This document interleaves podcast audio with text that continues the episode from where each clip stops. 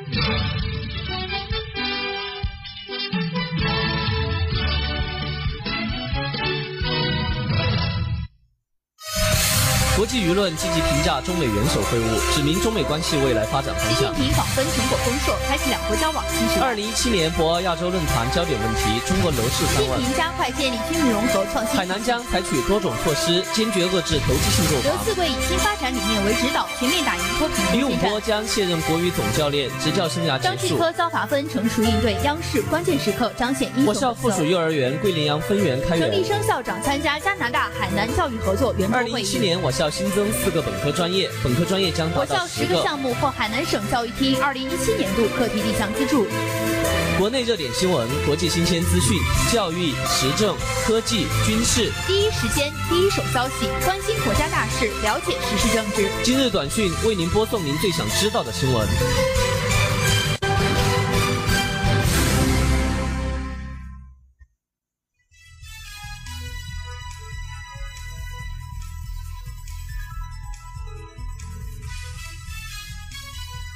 听众朋友们，大家好，又到了每天的今日短讯，我是主播李浪波。我是主播万玲玲，欢迎调频 FM 八十四点七照射收听我们的节目。今天是二零一七年六月二十二日，星期四，农历五月二十八。下面是详细内容。首先关注国内新闻，国办印发办法，省级人民政府履行教育职责不力将被问责。国务院办公厅日前印发了对省级人民政府履行教育职责的评价办法。教育部教育督导局局长、国务院教育督导委员会办公室主任何秀超二十一日在新闻发布会上介绍，根据评价办法，省级人民政府履行教育职责的评价工作将每年开展一次。履行教育职责不力的省级人民政府有关责任人将被问责。何秀超说，评价的内容主要包括省级人民政府贯彻执行的党的教育方针情况，落实教育法律法规规章和政策情况，各级各类教育发展情况，统筹推进本行政区域教育工作情况，加强教育保障情况，学校规范办学行为情况。评价的具体过程包括自查自评、第三方监测、实地督导、反馈意见、整改复查、发布报告等程序。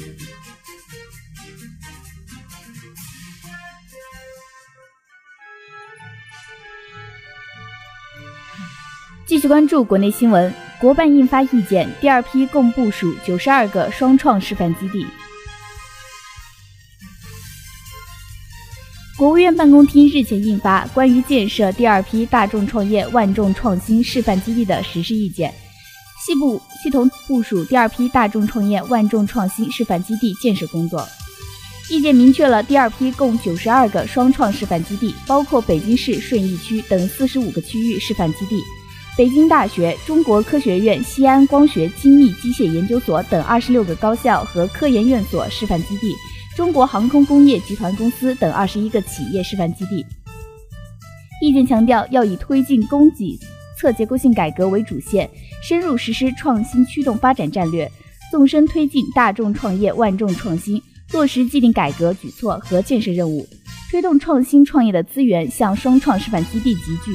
使各项双创支持政策真正落实，同时针对创业创新重点领域、主要环节、关键群体，再推出一批有效的改革举措，在深化放管服改革、优化营商环境、支持新兴业态的发展，加强知识产权保护，加快科技成果转化应用，完善人才激励政策，支持建设双创支撑，支持海外人才回国创业，推动融合协同共享发展。营造创新创业浓厚氛围等方面，继续支持双创示范基地探索创新，先行先试，逐步建立完善多元化、特色化、专业化的创新创业制度体系。继续关注国内新闻，国务院常务会议部署促进分享经济健康发展，推动创业创新便利群众生产生活，确定加快发展商业养老保险的措施，完善社会保障体系，助力老有所养。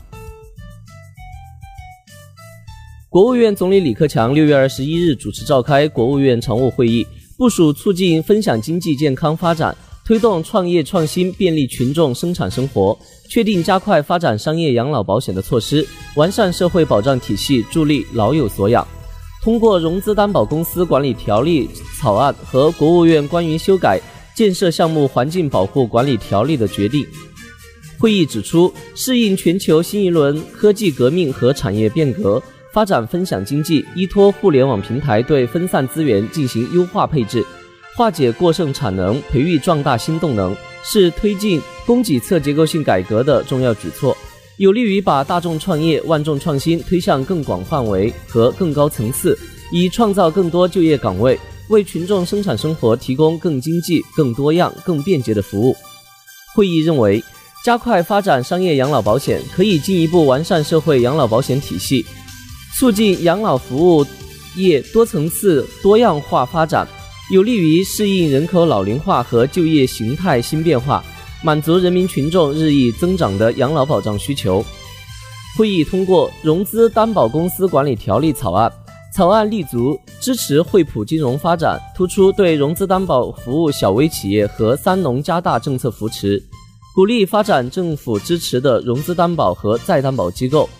促进缓解融资难、融资贵问题和扩大就业，规定了融资担保公司的准入、退出经营规则等。明确了增强其发展能力的支持措施，强化地方政府监管职责，严格风险防范。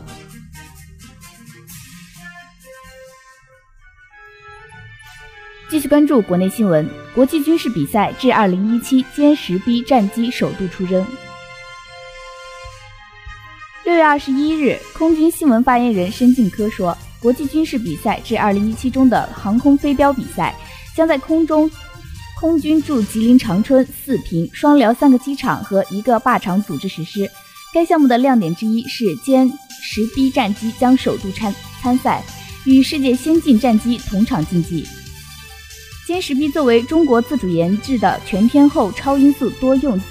战斗机，主要担负夺取制空权，对地面、海面目标进行精确打击等任务。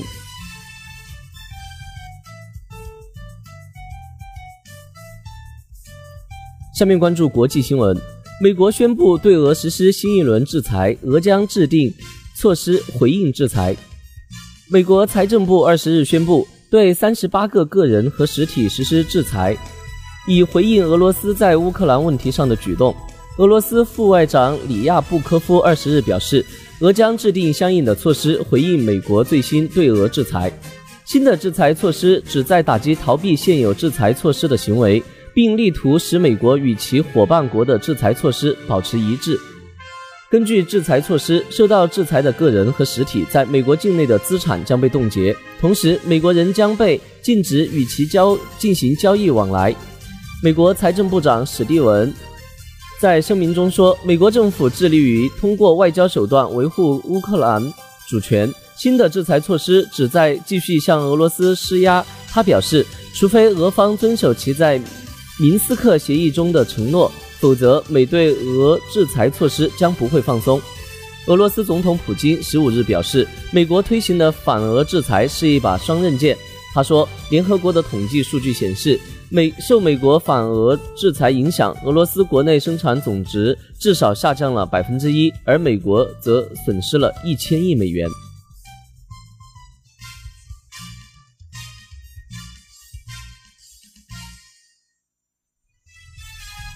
关注国际新闻，第四次冲关成功，中国 A 股明年六月纳入 MSCI 指数。证监会回应是机遇也是挑战。北京时间二十一日凌晨，MSCI 宣布 A 股将纳入 MSCI 指数。中国证监会回应对此一直乐见其成，这对中国资本市场既是机遇亦是挑战。证监会新闻发言人张晓军说：“我们赞赏 MSCI 做出这一决定。”他表示，A 股纳入 MSCI 指数，这是顺应国际投资者需求的必然之举，体现了国际投资者对我国经济发展稳中向好的前景和金融市场稳健性的信心。中国证监会对此一直乐见其成，中国资本市场必将以更加开放的姿态欢迎境外投资者。此外，证监会将会同相关各方进一步完善境外投资者和投资 A 股的相关制度和规则，便利境外投资者通过包括跟踪 MSCI 指数在内的多种方式投资 A 股。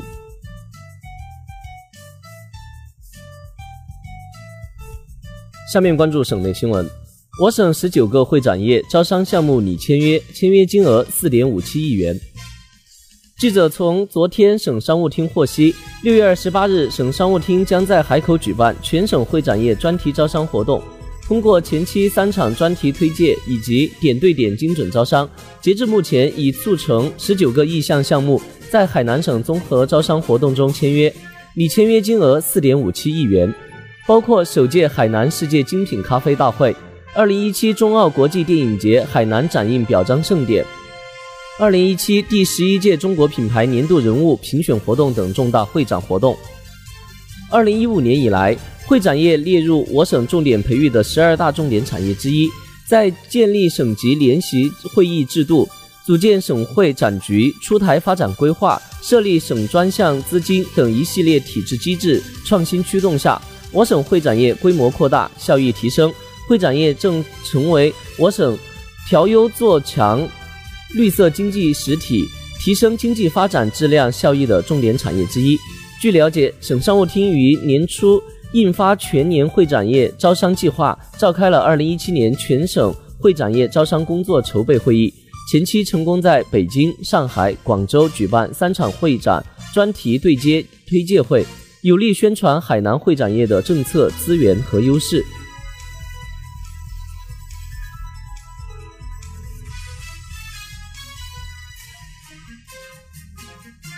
继续关注省内新闻，聚焦税法，助力创业。海南地税建设普法教育示范基地。六月二十一日下午，海南省地方税务局、海口市地方税务局走进海南政法职业学院。联合开展税法进校园系列活动启动仪式暨税收普法教育示范基地授牌仪式。据悉，海南政法职业学院是我省培养法治专业人才的重要院校，省地税局、海口市地税局将税收普法教育基地设立在该校，有利于扩大税法的传播力度和广度与影响力，提升税法遵从度。当天，省地税局组织开展税法进校园系列宣传活动。由省税地税局机关志愿服务队、税收政策法规业务骨干和公职律师组成宣传队伍，向即将走出社会校园的毕业生和在校学生宣传税法，提供创业就业方面的咨询税收，助力学生群体创业就业。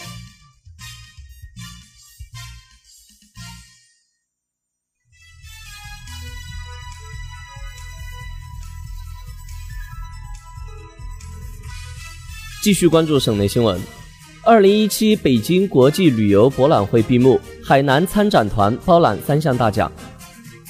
六月十九日，为期三天的二零一七北京国际旅游博览会圆满落下帷幕。此次海南参展团的成果丰硕，包揽组委会三项大奖：最佳组织奖、最佳展台奖及最佳人气奖。此次北京国际旅游博览会由省旅游发展委员会主任孙颖带队。我省各市县旅游委、景区、旅行社、旅游企业等相关单位一百三十余人组成的海南代表团亮相展会现场。为进一步巩固和拓展华北旅游客源地市场，高效宣传推广海南旅游新产品、新业态、新形象，省旅游发展委员会以“阳光海南，度假天堂，请到海南深呼吸”为主题，打造海南特色旅游展馆。两百平方米的空间里，充分展示了海南的椰风、海韵、沙滩、海水、阳光等热带特色旅游资源，与华北地区的干燥气候形成反差。展台一方，海南姑娘那欢快、独具民族特色的歌舞表演与穿插其间的互动游戏，充分体现热带海岛度假和生态旅游天堂的海南全域旅游形象，吸引了众多观众驻足拍照。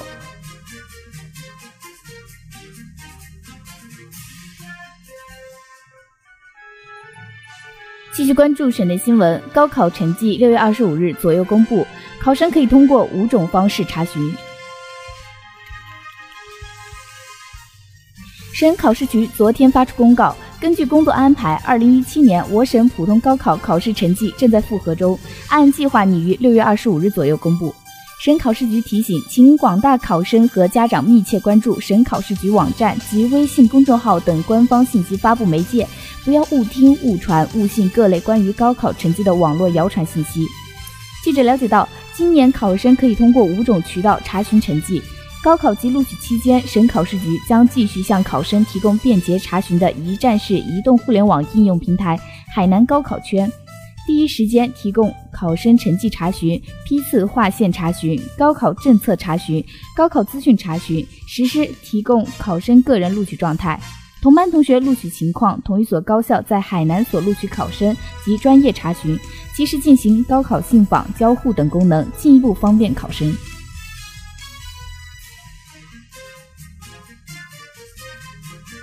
下面关注体育新闻：伦敦田径世锦赛八月初开赛。中国队力争夺一金。二零一七年世界田径锦标赛将于八月四日在英国伦敦开赛。国家体育总局田径运动管理中心二十一日在京召开赛前动员会。中心副主任蔡勇表示，此次参赛中国队目标是四到五枚奖牌，同时力争一枚金牌。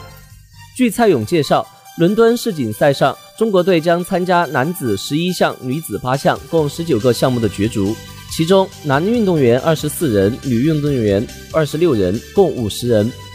在中国队的参赛项目中，男女竞走、男子四个跳跃项目跳高、跳远、三级跳、撑杆跳；女子四个投掷项目铅球、铁饼、链球、标枪，以及男女四乘一百米接力等重点项目均满额参赛。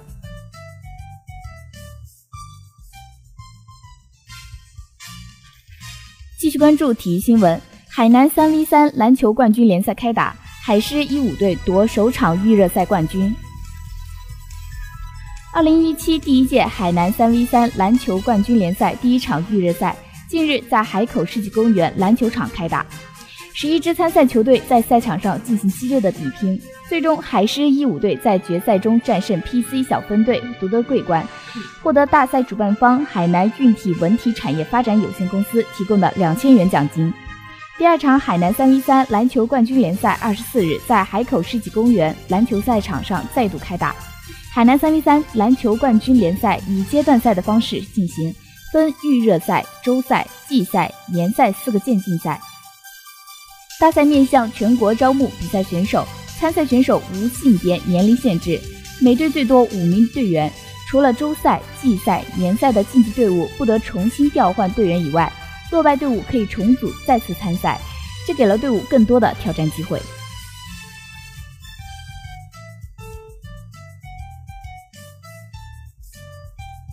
下面关注文娱新闻：海峡两岸微电影大赛启动。记者二十日从湖北省政府台湾事务办公室获悉，第四届金飞燕海峡两岸微电影大赛开始向两岸青年征集作品，征集时间持续至今年十月十五日。本届大赛主题为“家记忆”，台湾地区重点面向高校学生征集。据了解，本届大赛征集的微电影作品应为2016年11月1日至2017年10月1日期间拍摄的原创作品。每部时长要求控制在五到二十分钟。征集结束后，大赛组委会将邀请专家组成评审委员会，评选三十部入围作品。再从三十部入围作品中评选出金飞燕奖作品一部、银飞燕奖作品两部、铜飞燕奖作品三部，分别给予人民币一万元、五千元、三千元的奖励。大赛还设置六个单项奖：最佳男主角、最佳女主角、最具创新奖、最佳音效奖、最佳导演奖、最佳摄影奖。获奖代表将被邀请到湖北武汉参加颁奖典礼、参访交流等活动。据了解，本届大赛由湖北省委宣传部、湖北省政府台湾事务办公室等主办，湖北经济学院等承办。自2014年以来，金飞燕海峡两岸微电影大赛暨高峰论坛已成功举办三届，累计收到两岸微电影作品两千多部。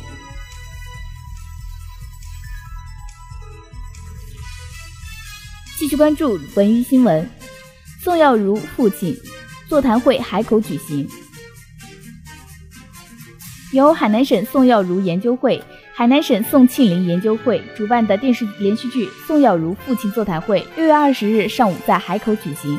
省内多名文化专家学者和影视专业人士受邀参加，分享了他们的观后感，并对该剧进行了研讨。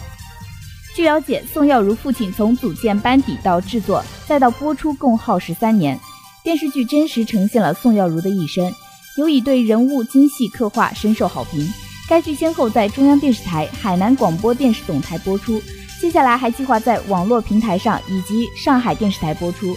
与会专家认为，宋耀如的一生不仅仅培育了一门俊杰，而且还深深影响了近现代的中国，其传奇色彩令人叹为观止。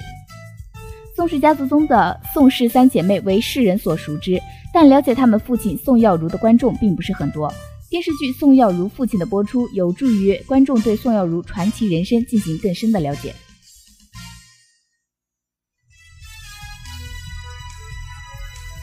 以上就是本期今日短讯的全部内容。以上内容由万玲玲、李浪波播音，李志松编辑。如果您想了解更多新闻资讯，请关注琼台之声微信公众号。让我们在明天的同一时间再会。再会。